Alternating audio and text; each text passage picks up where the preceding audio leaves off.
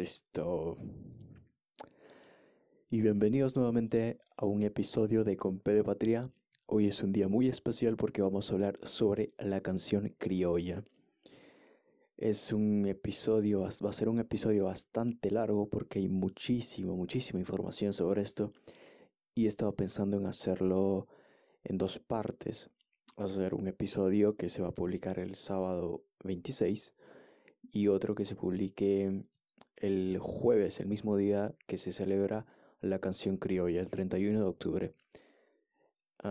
entonces lo vamos a hacer así. En el primer episodio voy a hablar lo más que pueda sobre esto, tal vez hasta el punto donde, donde a cómo es la cómo se celebra la canción criolla el día de hoy, eh, qué géneros están dentro de este tipo de música, porque abarca varios géneros, no solo es uno, son varios géneros que están dentro de este tipo de música porque es una cultura, la cultura es la criolla y se le llama música criolla a lo que las personas dentro de esta cultura escuchan y no solo es un género, son varios y tal vez eso no lo, no lo sepan muchas personas y solo piensen que solo es uno solo, que solo es música criolla en general y no es así.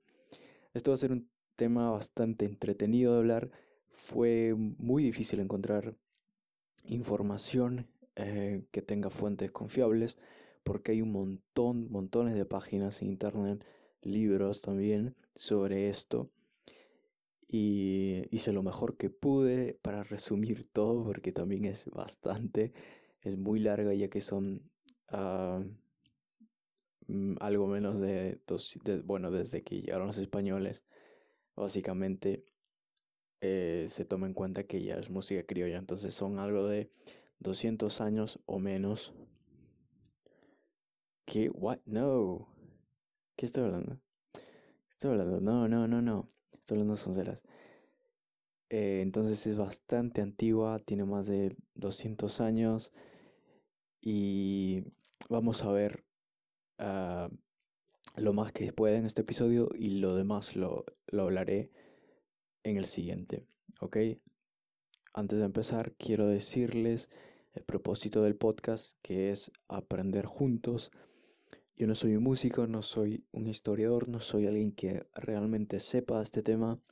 Bueno, ahora sí lo sé, pero antes no lo sabía porque ya me he informado más sobre esto, he leído un montón, hasta ya me he cansado, mi cerebro está punto de explotar de tanta música criolla, tanta información, tanta historia que hay.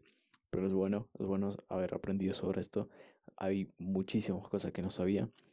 Y eso que escucho música criolla desde, desde, chivo, desde chivolo, desde chiquito. Pero me he dado cuenta que hay canciones que por más que haya escuchado, no sabía como el, el detrás, que estaba detrás de eso, porque la letra, porque esos ritmos, porque algunas son lentas, otras son más movidas, no sabía por qué. Eh, con el paso del tiempo fui aprendiendo y ahora esta semana, esta última semana que me he puesto eh, más consciente, he leído un poco más sobre este tipo de información, eh, pues he aprendido un montón. Me he dado cuenta que no sabía de muchas cosas importantes dentro de, esta, de este tipo de historia musical. Entonces, ah, si quieren, voy a seguir hablando un poco más sobre cosas aleatorias, como por ejemplo de los errores del anterior podcast. Así que si quieren ir de frente al, tema donde realmente empiezo a hablar ah, sobre canción criolla, pues voy a dejar en el minuto al que van a adelantarse en la descripción. Vayan a la descripción del episodio de este episodio y ahí van a ver el minuto en que empieza realmente eh, el tema de hoy, ¿ok? Ah, bueno, antes de empezar, vamos a... Tengo que decirles sobre... Tengo que decirles que visiten por favor la página de Instagram para que vean más las publicaciones de los próximos episodios, para que estén activos ahí, porque yo propongo, ustedes también pueden proponer episodios, temas de los que quieren que hable y, así vamos creando más interacción, vamos aprendiendo juntos y también hay más información, hay fotos y cosas que voy, publicando, uh, trato de hacerlo todos los días para que se mantenga la, la página de Instagram Y también está la página web donde están otras cosas eh, relacionadas al podcast, los temas de lo que estoy hablando acá. Eh, también estoy tratando de hacer las transcripciones, aunque, aunque es un poco difícil, toma muchísimo tiempo y, y, no sé, hasta ahora no me he dado, por ejemplo, el tiempo de, hacer de publicar la transcripción del episodio anterior, que es el, episodio 3. Y, y voy, a, voy a ver cuándo lo hago, cuándo lo publico, pero voy a tratar. Bueno, ahora sí, vamos a hablar sobre el episodio anterior y los errores que hubo. ¿Ok? Bien, en el episodio anterior hablé sobre el origen de la causa limeña. Fue el primer episodio sobre gastronomía en el que comenté las diversas versiones históricas de cómo se originó este plato emblemático en, de Lima. Y los errores que tuve fueron, primero, que grabé en diferentes días Cosa que dije que no iba a hacer, pero al final hice porque no, me quedaba de otra.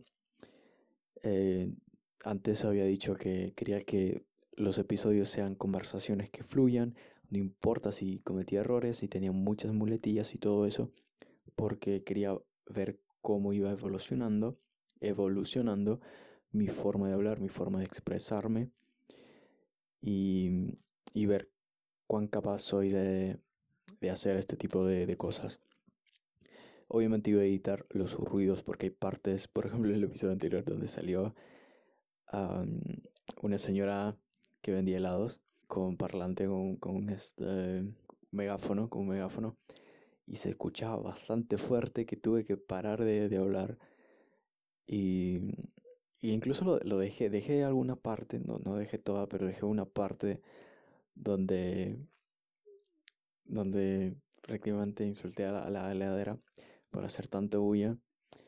Pero pues no, no lo, no dije seriamente, no fue tan grave. Tampoco se lo dije directamente en la, cara, en la cara. Ok, entonces el episodio anterior lo grabé en tres días diferentes. Y el error fue esperar hasta el sábado para grabarlo. Porque los sábados es usualmente cuando la vendedora de helados viene. Ah, así que fue ese un error terrible. Y también se escucha diferente la grabación. No sé por qué. Como que algunos escuchan un poco más bajo, otros más más mi voz está un poco más aguda, algo así. No, no, no sé por qué pasa eso, pero sí me he dado cuenta que está así un poco raro. Eh, bueno, pasó eso. Eh, a partir de ahora voy a evitar de grabar en días diferentes. Si veo que ya no tengo tiempo de hacerlo un día, lo voy a hacer eh, voy a parar en ese día y lo voy a hacer otro día completo, todo seguido, todo continuo. Bueno, ah, antes de corregir lo, que dije en el episodio anterior, vayan a escucharlo si no lo han escuchado para que sepan a qué me refiero con lo que voy a decir ahora. no llegué a una conclusión en el episodio anterior sobre la causa limeña, el origen de la causa limeña, leí tres versiones de cómo se originó este plato, pero al final no dije cuál era la correcta. Dentro del episodio sí recuerdo que mencioné a cuál me parecía la más acertada para mí. Y bueno, ahora quiero decir que hasta ahora no he encontrado una fuente que afirme y sustente cuándo y cómo se originó este platillo. Pero sí di mi, punto de vista, más o menos por el, final, pero no, no exactamente el final, o sea, no hice la conclusión del episodio. Eh, y mi punto de vista era que la causa limeña es bastante antigua, como de la época colonial o incluso de más antes, debido a su simpleza, porque solo se necesitan papas blandas y ajíes, ajíes amarillos en especial, y con el pasar del tiempo se le fue añadiendo muchos más ingredientes, hasta llegar a ser famoso como lo es hoy y consiguiendo ser considerado incluso un plato bandera del Perú. y bueno, eso es todo lo, que tenía que decir en, esta parte. Eh, si desean más información, ya saben que está la página web, el Instagram y bueno, las páginas de libros en los que las fuentes, básicamente, las fuentes de, las que me informo, de las que leo los libros, eh, páginas web, todo eso, están en, la página web, en mi página web, en la página web de Compe de Patria. Un derroche de amor, el suelo mío, y es que es el hijo del sol, el Perú mío, es un gigante al que arrullan sus anhelos, bello durmiente que sueña frente al cielo.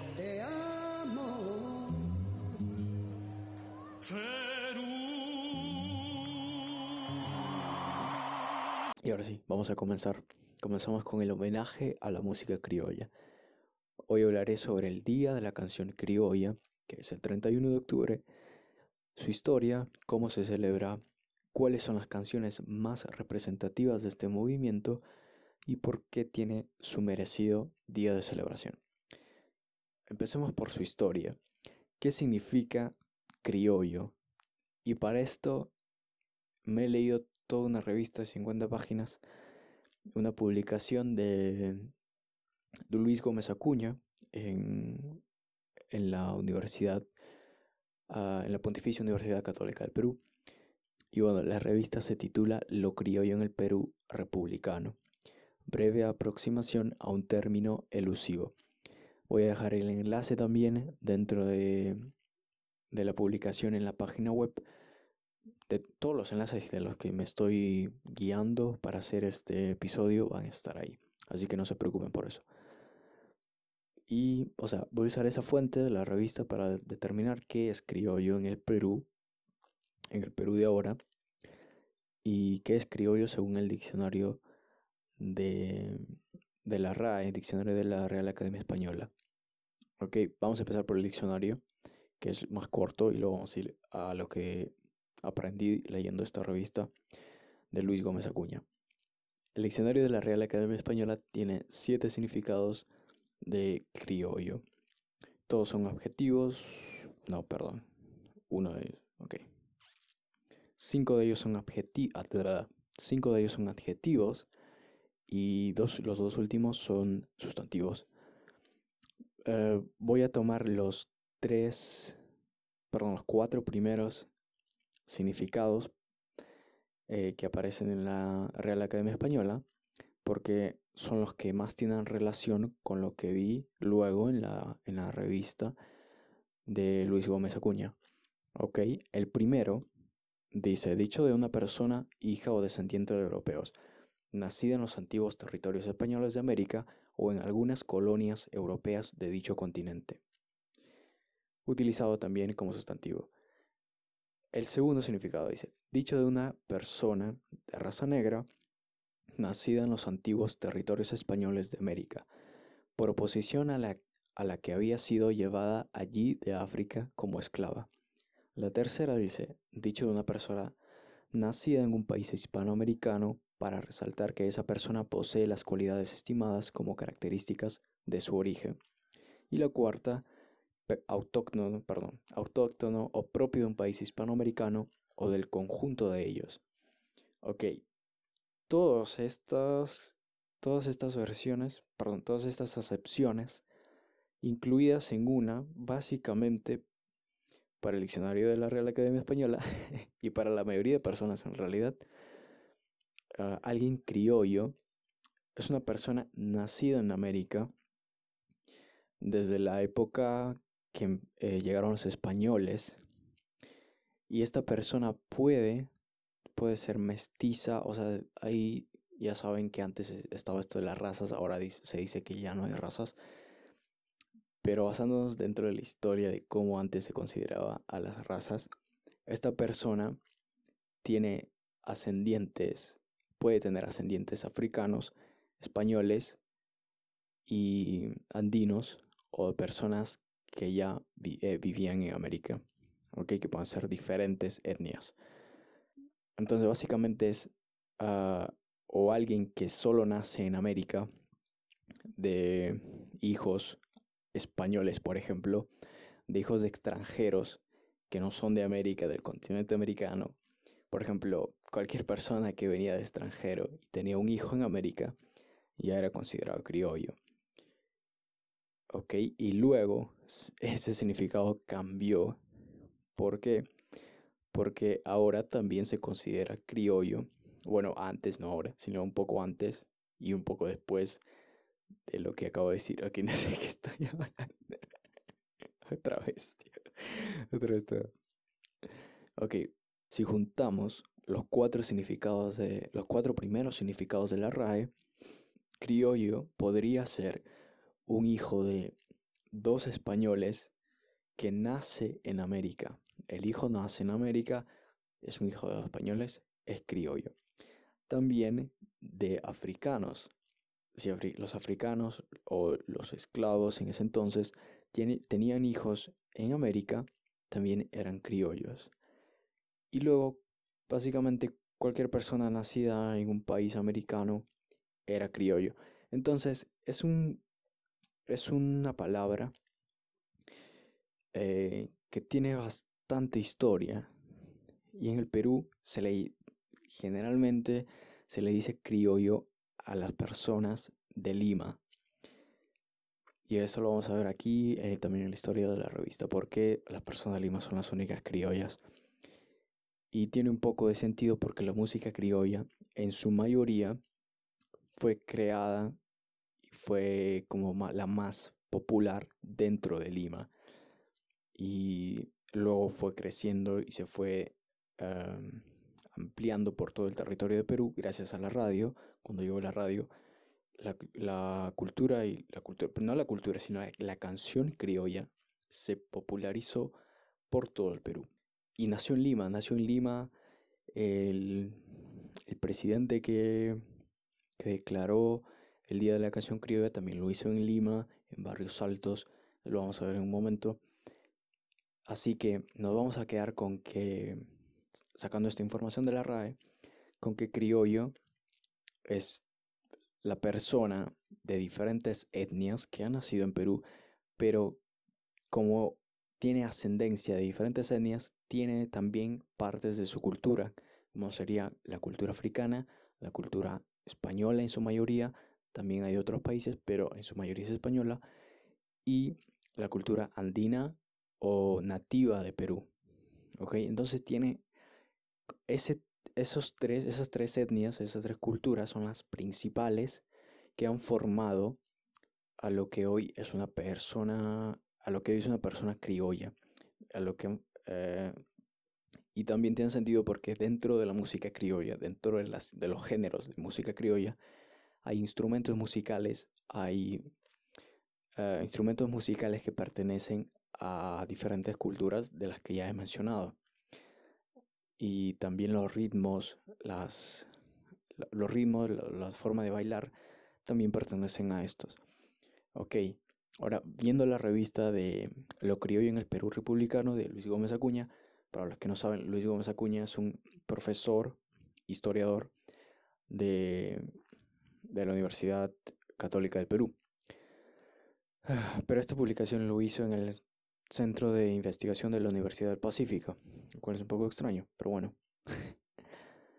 y dentro de este artículo, porque no es una investigación completa, tan solo era el artículo que dio origen a la investigación, no he encontrado la investigación, eh, porque dentro de este artículo está toda la información que necesito Em, supongo que la investigación que van a sacar o ya sacaron está algo más completo, algo más eh, certero de lo que está descrito en el artículo. Pero dentro de este artículo ha citado un montón de autores, dentro de ellos historiadores musicales, y eso le da cierta validez a este artículo desde mi punto de vista. Ok, voy a leer eh, un poco de lo que dice en la primera página y luego vamos a ir directo a las conclusiones porque si no el capítulo va a ser gigante, va a ser muy grande. Y bueno, lo primero que dice dentro del artículo. Criollo es una palabra que en el Perú de hoy sirve para calificar objetos, fenómenos culturales y conductas por doquier. Por ejemplo, música criolla, fiesta criolla o gracia criolla. Otras veces la vemos transformada en sustantivos que aluden a actitudes circunscritas a las experiencias culturales de los habitantes de la costa peruana. por ejemplo, criollazo o criollada. Es decir, como parte de un sentido común, criollo es un término que puede adquirir muchos usos. En este sentido, el término cumple un rol importante en diversos discursos sobre la nación peruana. Queda, sin embargo, planteada la necesidad de un estudio más riguroso, no solo sobre las definiciones que uno puede encontrar de dicha palabra en los diccionarios, sino acerca de los usos que de ella se ha hecho en distintos contextos históricos. El presente artículo brindará un breve alcance sobre los usos que tal palabra ha tenido entre diversos intelectuales limeños durante la época republicana, periodo de mayor glorificación oficial, es decir, estatal, de todas aquellas prácticas culturales que los peruanos suelen calificar como criollas.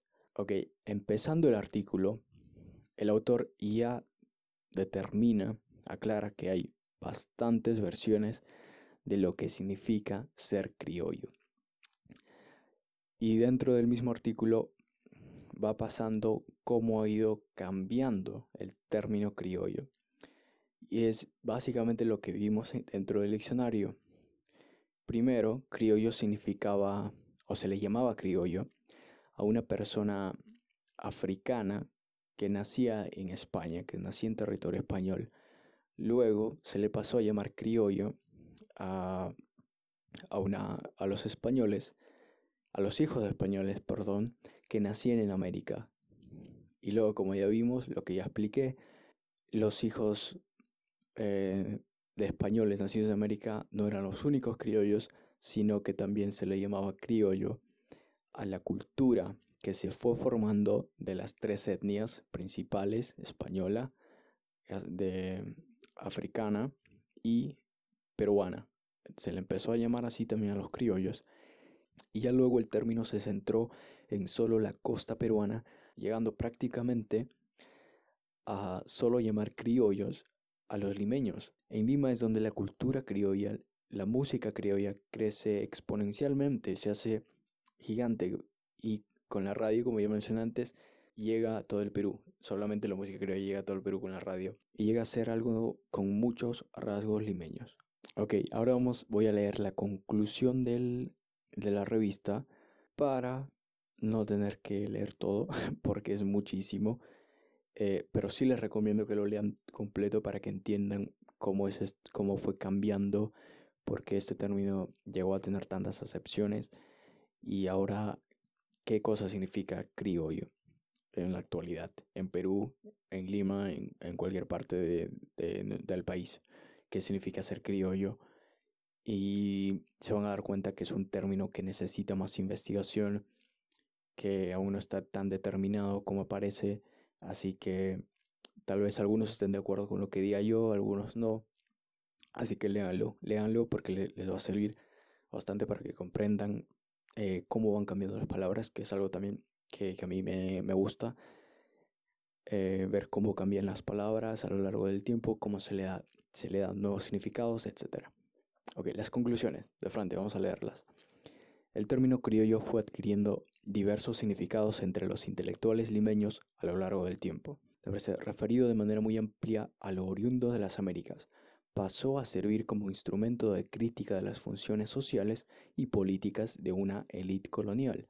Durante la época republicana significó, sin anular sus usos anteriores, lo típico, lo limeño, lo peruano, lo nacional, términos que eran sinónimos para muchos intelectuales limeños frente a las influencias foráneas. Sin perder este sesgo, comenzó a ser redefinido en el Perú del siglo XX en oposición a lo que se pensaba era también lo foráneo para un limeño, lo indígena. Luego, el término fue usado por los indigenistas para derogar la función social de la élite limeña en la década de 1920, bajo la idea de que una comunidad imaginada peruana no podía construirse desde la estrecha experiencia cultural de, la, de tal élite. Posteriormente, la palabra criollo formó parte de un discurso mesticista sobre el Perú, el cual empezó a ser durante, duramente criticado en los años 60. El punto de quiebre en esta actitud lo representa Salazar Bondi, quien denunció la función encubridora e ideológica del término como parte de una Arcadia colonial destinada a justificar la dominación y la explotación de las grandes mayorías en el país. Así, las esferas de lo que se dieron en llamar lo criollo y lo andino estaban claramente delimitadas cuando se implementaron las reformas de los militares en la década de 1970. Por último, queda claro además que debido a los usos del término, a nuestro parecer, este resulta poco útil como concepto para las ciencias sociales. Conceptos como cultura criolla no nos parecen herramientas analíticas adecuadas, a menos que sean redefinidas. Por eso, eh, no sé cómo se pronuncia ese nombre, es un apellido de un historiador también, muy importante dentro de, lo que es historia de la música criolla. Ah, dentro de lo que es música en general. Bueno, me, adelanté un poquito, voy a leer esta parte porque la parte anterior estaba un poco fuera de contexto. En realidad, los términos criollo y andino son las dos caras de una misma moneda, de una misma forma ahistórica de referirse a las experiencias culturales en la historia del Perú. Porque si se admiten sin más dichos términos, ello significaría volver a la binaridad conceptual que ya hemos aludido.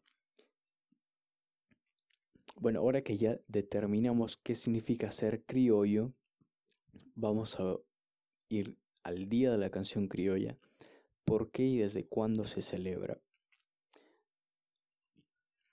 Ok, el expresidente del Perú, Manuel Prado y o Manuel Prado Huarteche, fue quien promulgó el Día de la Canción Criolla el 18 de octubre de 1944 en Barrios Altos, en una plaza llamada Buenos Aires. ¿Y por qué lo hizo? ¿Por qué promulgó el, Día de la Canción Criolla? Porque fue un tema político en el cual eh, la clase obrera, la clase trabajadora que escuchaba este tipo de música, no estaba de acuerdo con el, presidente. Entonces, para calmarlos, él decidió darles un día para que celebren eh, este tipo de música, la música que ellos escuchaban. Como que le dio, su le dio su chupete para que se callen, básicamente, pero nos hizo un favor, nos hizo un favor bien grande, porque gracias a este, desde que se creó este día, desde que se declaró, perdón, desde que se declaró este día, para celebrar, se han creado bastante, pero bastantes canciones, bastante material que han enriquecido a este tipo de cultura y que ahora la mayoría de peruanos conoce este tipo de música gracias a, también a este día de la canción criolla. Así como que mm, tal vez para él fue como que, bueno, les doy lo que quieren, le doy al pueblo lo que quiere, pero fue algo bueno a la larga por, por, lo, por el legado que ha dejado este tipo de música. Eh, ¿Y por qué el 31 de octubre?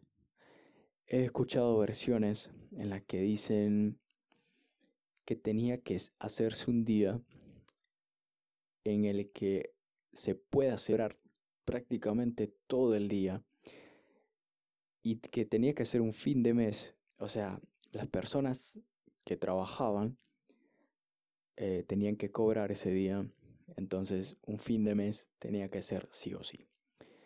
Tenían que haber cobrado para que así no se preocupen de gastar, así que iban a gastar todo seguramente ese día. Y al siguiente día tenía que ser feriado para que la gente festeje y disfrute sin parar, sin preocupaciones. Ah, así que el siguiente día, que se celebraba el Día de los Muertos, el 1 de noviembre, era feriado. Entonces fue como, wow, tiene que ser este día, tiene que ser este día sí o sí. Y hay otra versión que también dice que el 31 de octubre era un día especial. Em, el 31 de octubre eh, se creó, se promulgó la ley de derechos de autor. Que no me acuerdo del año ahorita, no, no me acuerdo dónde he visto la información, pero se lo voy a dejar por ahí el 31 de octubre, pero eso fue antes de 1800 y algo, hay una ley de derechos de autor, bueno, que tenía que ver con la música. Y, y con el pasar del tiempo, el 31 de octubre llegó a ser un día especial para, para la canción, para la canción y la música en, realidad. El 31 de octubre también fallece Lucha Reyes, eh, que es una exponente, una cantante de música criolla eh, bastante reconocida, que ha representado bien dentro de este ámbito, que deberían escuchar también, se los recomiendo. Y vamos a hablar de ella después.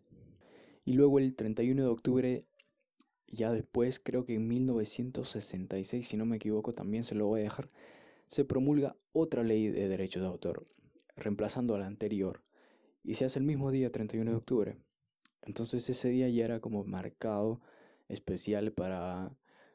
Estaba predestinado básicamente para que sea un buen día para celebrar la canción y la música en el Perú.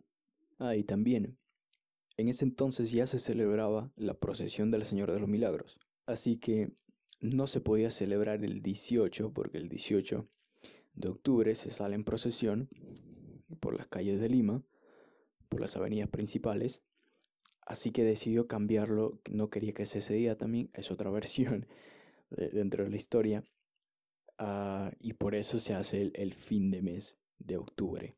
El Señor de los Milagros era otro, otro tema del, que iba a hablar hoy día eh, para este episodio, pero por votación pues tuve que hacer el episodio de música criolla. Ya para el próximo año, para otra ocasión, haré un episodio especial para el Señor de los Milagros. Y el turrón, obviamente. ¿Y cómo se celebraba el Día de la Canción Criolla antes?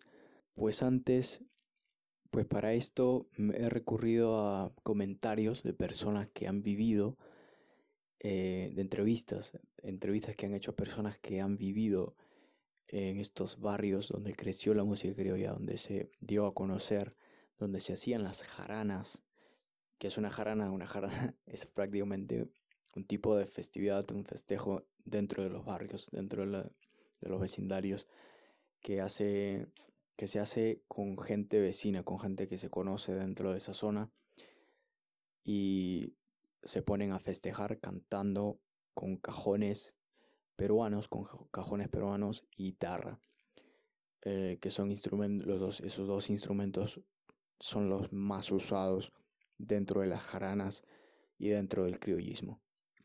Bueno, y para esto me voy a me voy a basar en los comentarios de Luigi Faura, que es un periodista, que dice, hablar del barrio de Montserrat es hablar de Lima, de la Lima de antaño, de jaranas interminables, alegría y música criolla en plena ebullición, de calles limpias y casonas coloniales bien cuidadas, de alegría, cajón y palos trinadores, de pura replana, chelas al polo y arroz pide con patiño. Montserrat es Rafael Matallana, el caballero de la canción, es el cuartel primero, el Club Boca Negra, el Huancabelica, el Señor de los Barrios, el Felipe Pinglo, es Lucha Reyes, los hermanos Dávila, Cecilia Baracamonte y Edith Bar. Montserrat fue, es y será la canción criolla del Perú. Pues sí, los barrios, generalmente los barrios de barrios altos, que ya saben fue donde se declaró el Día de la Canción Criolla, así que fue uno de, los lugares más importantes de Lima para celebrar este tipo de música. Luego están los barrios del Cercado de Lima. Bueno, Barrio Salto está dentro del Cercado, Cercado de Lima. Barrio Salto está dentro del Cercado. Todos los barrios del Cercado de Lima fueron importantes para la difusión de la canción criolla.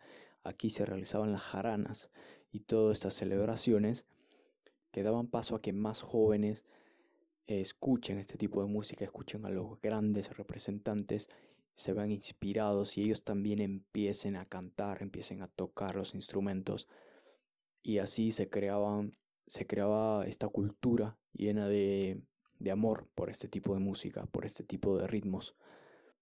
Y bueno, ¿qué, qué es una jarana?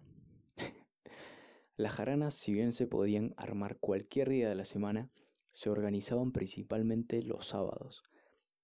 Nos encerrábamos en algún club musical o en casa de un vecino, se destapaba la primera chela o una media res, cogíamos las guitarras y los cajones y no había nada ni nadie que pudiese detenernos. Esto es lo que comentó Pedro Tiniano, que es un bolerista peruano. Eh, y bueno, vamos a llegar a la conclusión de qué es una jarana ¿Y cómo se celebra? Primero, se celebra en diferentes lugares, pero principalmente en una casa, en una casona eh, o en un callejón o en un club incluso. Eh, son los lugares más populares en los que se celebra. Y luego tiene que haber sí o sí un cajón, una guitarra y una guitarra. Tiene que haber alguien que esté tocando esos instrumentos. Pueden haber más instrumentos que pertenezcan a canciones criollas. Y luego tiene que haber alguien que cante, tiene que estar alguien cantando, tiene que haber cerveza, tiene que haber tragos, tiene que estar la vecindad, el grupo de amigos, o todas las personas que quieran, todo, todo el mundo si se puede, celebrando, bailando, cantando también al ritmo de la música. Y es un momento donde se comparte todo, donde se habla, donde se hace bromas, donde sale, donde se ve la criollada, que es un, es un tipo de humor también y que, está, que pertenece a la cultura criolla. Entonces se ve todo, esto, todo este tipo de aspectos dentro de, una jarana, dentro de esta festividad, de, esta forma de festejar eh, la música criolla. Así que es lo más común que se ve también dentro de las peñas criollas que hay en Lima y en la costa. Y son los lugares donde la gente acude eh, el 31 de octubre, lugares para celebrar la música criolla. Y ahora, estaba pensando en acabar aquí el episodio, em, pero quiero hablar de alguien importante que fue el gestor de, que se celebra este día, el día de la canción, de la canción criolla, eh, que fue Juan Manuel Carrera del Corral, una persona bastante importante y que creo que le puedo dedicar esta parte final del podcast en el próximo episodio vamos a hablar más sobre las canciones en sí, los representantes, los cantantes, los autores em, y todo eso. Vamos a ver las canciones y todo dentro del próximo episodio que se estrena, se estrena, se publica el jueves 31 de octubre. Eh, voy a tratar que miércoles por la noche ya esté publicado y cosa que y así las personas el jueves ya lo pueden escuchar. Eh, con tranquilidad, con libertad, desde muy temprano. Esto, es, esto lo encontré en un portal, un portal de música peruana. Eh, también voy a dejar el enlace en la publicación de la, en la página web. Y la persona, el gestor del Día de la Canción Criolla es Juan Manuel Carrera del Corral. prácticamente voy a leer esta publicación ah, que está dentro del portal, que fue resumido por Juan Alfonso Carrera Sánchez, hace ya varios años. Entonces, ¿quién fue Juan Manuel Carrera del Corral? Vamos a empezar con esta historia.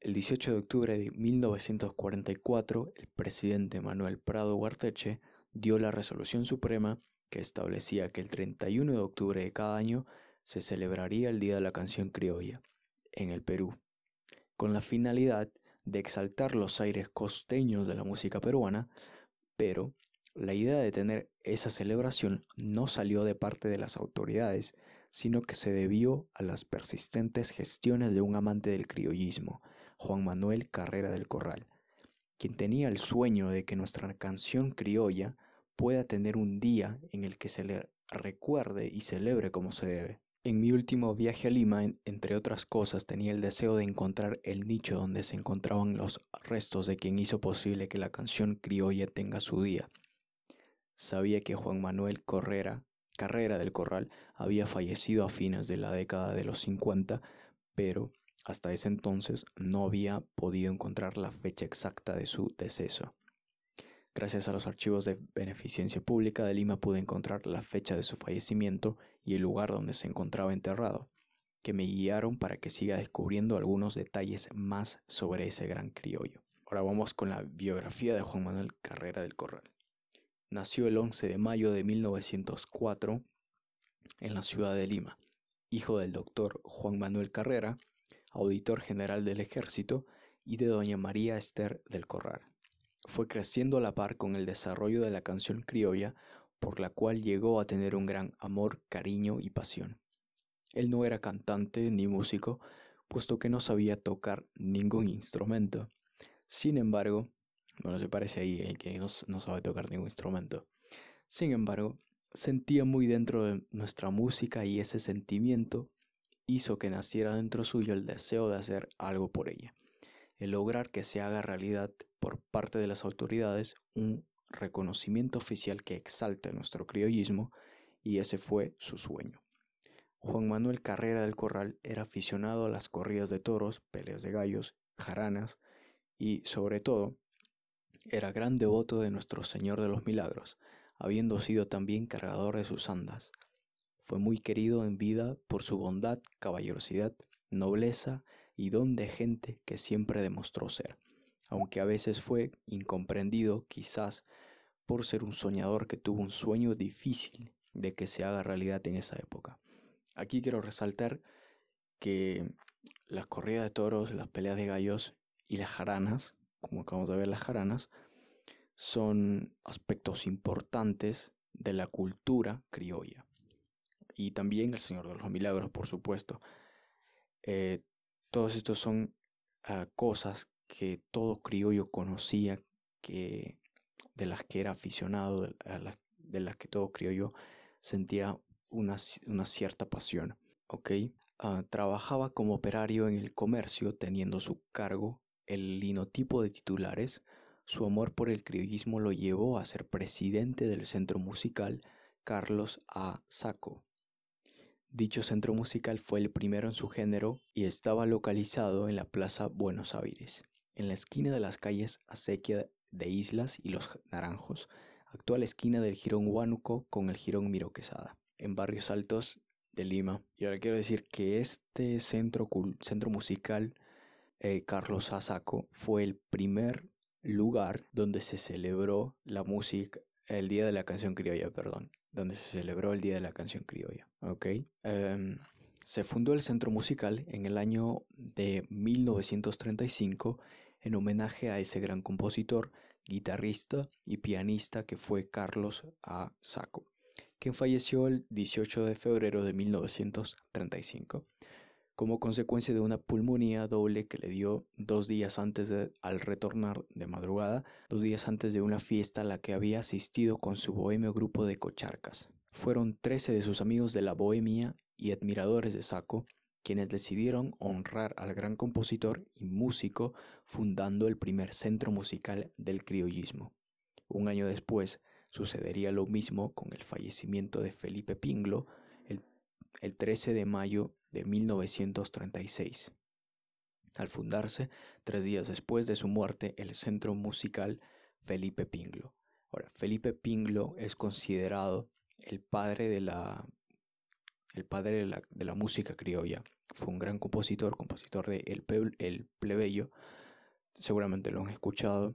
Es una canción que ha tenido varias interpretaciones y es bastante famosa a nivel internacional. Eh, Felipe Pinglo, vamos a hablar de él en el próximo episodio, las canciones que hizo, las composiciones, perdón, las composiciones que, hizo.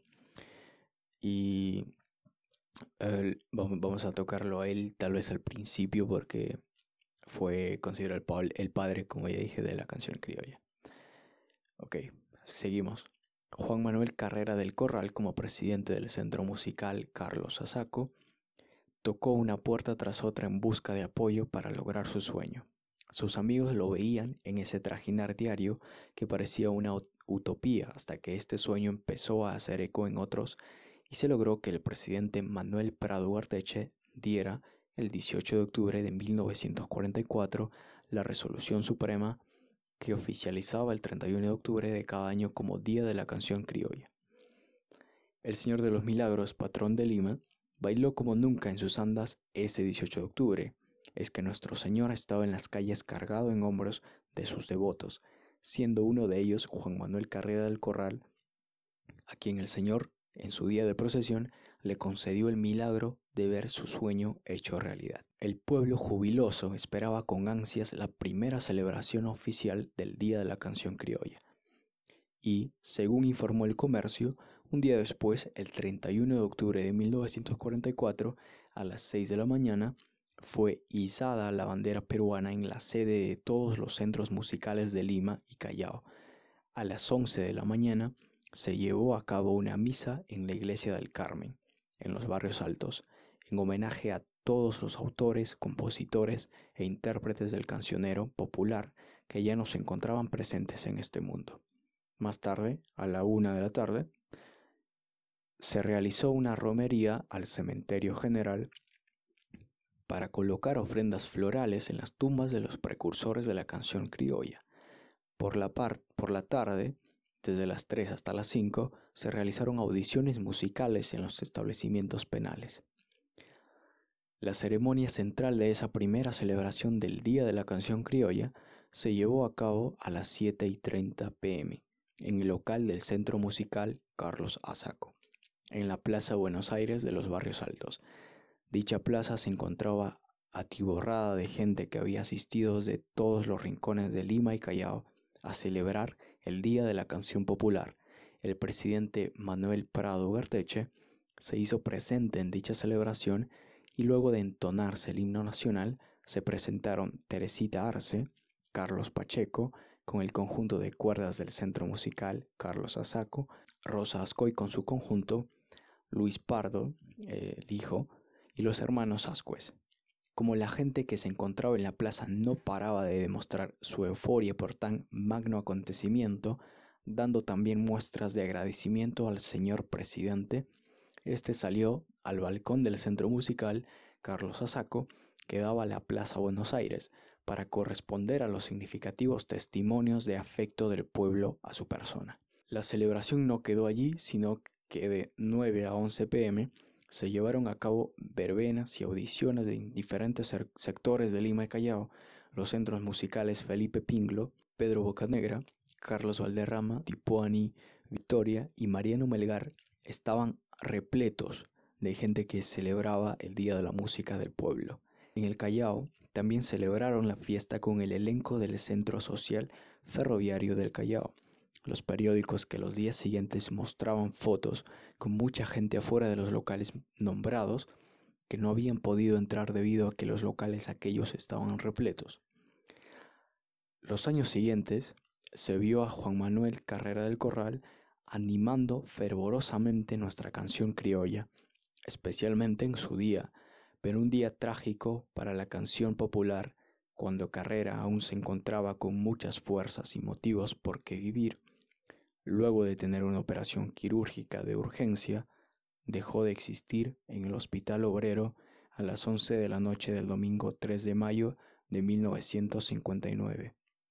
Dejó una esposa, Inés Ballesteros, de carrera, y cinco hijos, Celia, Inés, Cecilia, Ramón y Juan Manuel.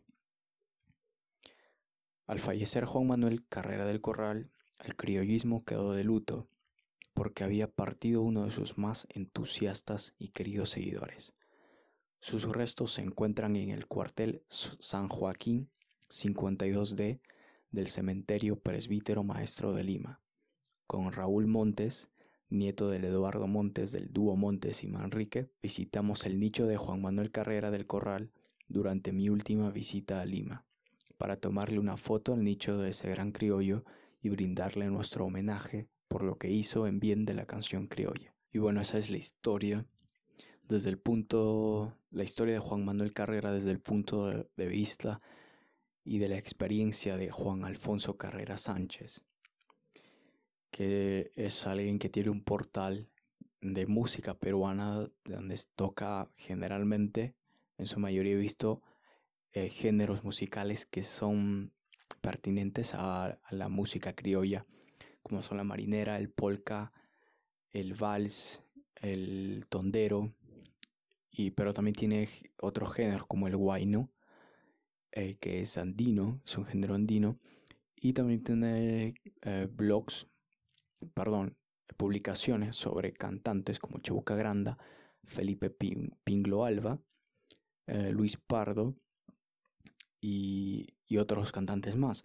Entonces tal vez recurra a este mismo portal para el próximo episodio que voy a hablar sobre Felipe Pinglo Alba, Chabuca Granda y otros autores más que fueron importantes, también intérpretes que fueron importantes dentro de la música criolla. También vamos a hablar sobre el Sambo Cabero, a Oscar Avilés, los morochucos, los embajadores criollos, Lucha Reyes, qué tan importante fue Lucha Reyes eh, y la coincidencia que tuvo su fallecimiento con la celebración del Día de la Canción Criolla y cuál fue la época de oro, las canciones más populares de este género y, todo lo que, lo, que lo, que lo que nos faltó hablar en este episodio lo vamos a, lo vamos a ver en el siguiente.